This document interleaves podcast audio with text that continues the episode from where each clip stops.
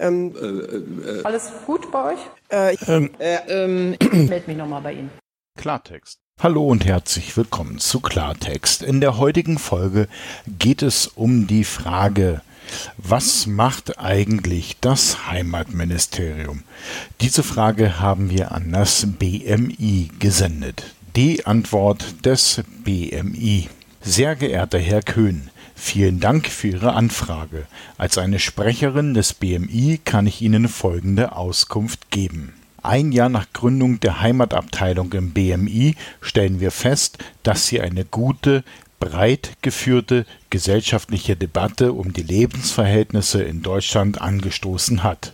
Ziel der Heimatpolitik ist es, gleichwertige Lebensverhältnisse zu schaffen, den gesellschaftlichen Zusammenhalt zu stärken und so die Lebensbedingungen für die Menschen in ganz Deutschland zu verbessern.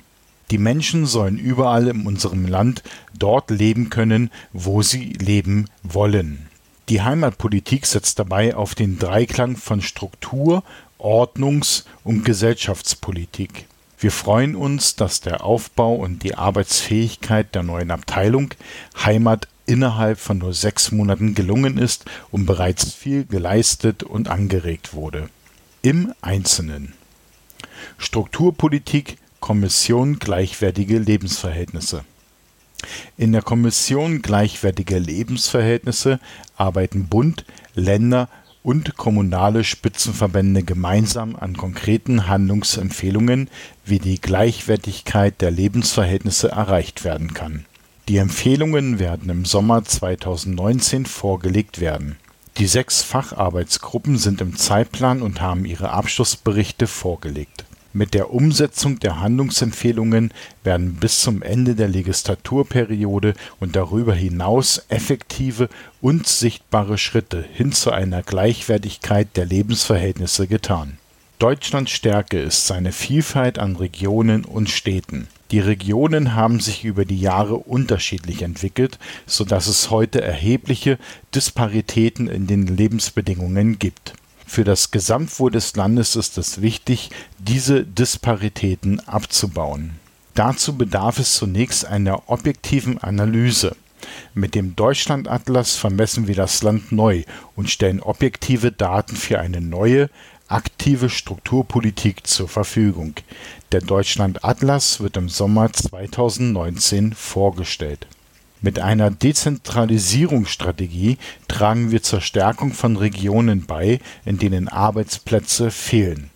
Gezielt werden wir neue Bundesbehörden in Regionen mit besonderem Handlungsbedarf ansiedeln, um diesen Regionen neue Wachstumsimpulse zu geben für die vom Kohleausstieg betroffenen Regionen arbeiten wir intensiv an Lösungen, den Strukturwandel zu gestalten, die in einem Strukturstärkungsgesetz in Klammern (FF) BMWI festgehalten werden.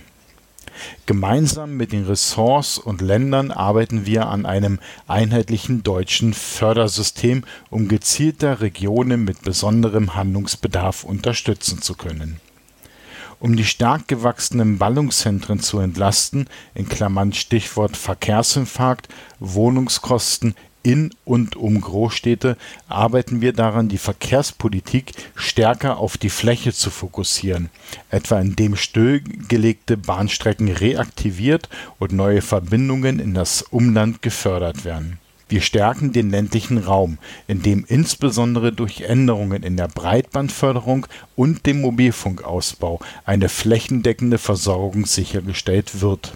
Wir stärken die Raumordnung. Das Ziel der Raumordnung sind gemäß Raumordnungsgesetz gleichwertige Lebensverhältnisse in allen Teilräumen durch Raumordnungsklauseln in Fachgesetzen und Förderprogrammen sowie einen Gesetzesfolgecheck, was die räumliche Auswirkung von geplanten Regelungen betrifft, sollen die regionalen Auswirkungen neuer Regelungen sichtbar gemacht werden. Mit Modellvorhaben fördern wir innovative Ansätze mit dieser neuen aktiven Strukturpolitik vor allem in den Bereichen Infrastruktur und Daseinsvorsorge werden wir Regionen mit besonderen Handlungsbedarf stärken und überhitzte Ballungsräume entlasten.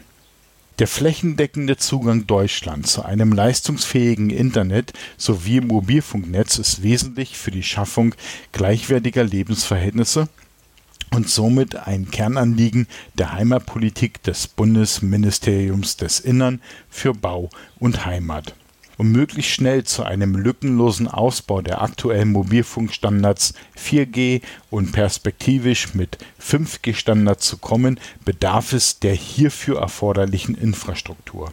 Im Vorfeld der Versteigerung der 5G-Frequenzen hat sich daher Minister Seehofer als Heimatminister mit anderen massiv für verschärfte Auflagen eingesetzt. Dies ist auch gelungen, diese genügen aber nach wie vor nicht da noch immer ein zu großer Teil des Bundesgebietes von einer flächendeckenden Mobilfunkversorgung ausgenommen ist das BMI bringt daher weiterhin und kontinuierlich in den verschiedenen mit dieser Querschnittsaufgabe befassten Ressorts sowie in den verschiedenen Arbeitsgruppen/Kommissionen, die sich mit den verschiedenen Aspekten einer stärkeren Mobilfunkversorgung befassen, die Interessen der in diesem Bereich benachteiligten, in der Regel ländlichen Regionen ein Zusammenhalt, Integration und Dialog mit den Muslimen und den Religionsgemeinschaften. Heimatpolitik muss Orientierung auf der Suche nach Identität geben, um das Zugehörigkeitsgefühl zu stärken und dabei die Bürger emotional mitzunehmen. Zahlreiche Studien zeigen, dass Menschen in Regionen, in denen sie sich mit ihren Gemeinwesen verbunden fühlen, im Durchschnitt gesünder und glücklicher sind als in weniger kohäsiven eine gelungene Heimatpolitik ist in Zeiten, in denen immer mehr Menschen Landesgrenzen auf der Suche nach Arbeit, Sicherheit und einer besseren Zukunft überqueren, vor allem auch eine Aufgabe des Zusammenhalts und der Integration. Unsere Integrationsarbeit setzt auf das bewährte Prinzip des Förderns und Forderns, die sowohl den Zuwandernden Anstrengungen abverlangt als auch die Aufnahmegesellschaft fordert und vermittelt unsere kulturellen Grundüberzeugungen. Untersuchungen in Bezug auf die jüngere Fluchtzuwanderung zeigen Fortschritte beim Erwerb von Deutschkenntnissen, bei der Integration in das Bildungssystem und in den Arbeitsmarkt. Auch das Integrationsklima sei weitgehend stabil und das Zusammenleben werde überwiegend positiv wahrgenommen im Herbst 2018 startete die DIK das zentrale Dialogforum zwischen Staat und Muslimen in Deutschland mit einer großen Auftaktveranstaltung Ihre vierte Phase. In dieser vierten Phase hat die DIK ein breiteres Teilnehmerfeld und ist in ihrer Struktur und Arbeit flexibler organisiert. Der Folgeprozess nach dem Auftakt hat in diversen themen- und anlassbezogenen Formaten einen Religions-, einen Integrations- und einen gesellschaftspolitischen Schwerpunkt. Die DIK soll dazu beitragen, dass ein Islam in, aus und für Deutschland entsteht, ein Islam der Muslime in Deutschland. Sie soll in diesem Zusammenhang auch den innermuslimischen Dialog befördern und begleiten eine zentrale Säule des DIK-Prozesses ist das durch das BAMF administrierte Förderprogramm Moscheen für Integration. Projektziele sind unter anderem die Stärkung der Kooperation mit der Kommunalverwaltung und mit sozialen Akteuren, die Stärkung der deutschen Sprache in interner wie externer Kommunikation, die Stärkung Selbstorganisation der Moscheen die Verminderung externer Abhängigkeiten sowie die Öffnung und die Nachbarschaft und erhöhte Transparenz. Im Rahmen des DIK-Folgeprozesses gab es unter anderem bereits diverse Treffen mit muslimischen Einzelpersonen sowie Islamverbänden bzw. ihren Vertretern in einem vorgeschalteten Werkstattgespräch wurde zum Beispiel eine für den Juni geplante Expertenveranstaltung zum Thema Imanausbildung vorbereitet. Ein gesonderter in Kooperation mit dem BMF SFJ durchgeführter Workshop befasste sich gerade eben in Berlin mit dem Thema Islam und Muslimfeindlichkeit mit Blick auf den internationalen Austausch und ist für den Frühsommer in Kooperation mit dem AA eine deutsch-französische Konferenz zum Islam in Deutschland und Frankreich in Paris vorgesehen. Diverse weitere Termine und Aktivitäten sind in fortlaufender Planung. Das Wirken von Kirchen und Religionsgemeinschaften ist von großer gesellschaftspolitischer Bedeutung. Die Bundesregierung ist daher an einer guten Zusammenarbeit mit den Kirchen und Religionsgemeinschaften in Deutschland interessiert. Mit ihren Glaubensüberzeugungen und Wertvorstellungen geben religiöse Gemeinschaften Orientierung und Halt. Zugleich motivieren Kirchen und Religionsgemeinschaften ihre Mitglieder, sich in Wohlfahrtsverbänden, Freiwilligendiensten und Ehrenämtern für andere Menschen einzusetzen. Daher fördert die Abteilung Heimat die Verständigung mit Kirchen und Religionsgemeinschaften. Mit freundlichen Grüßen im Auftrag Susanne Hartung, Presse und Online-Kommunikation.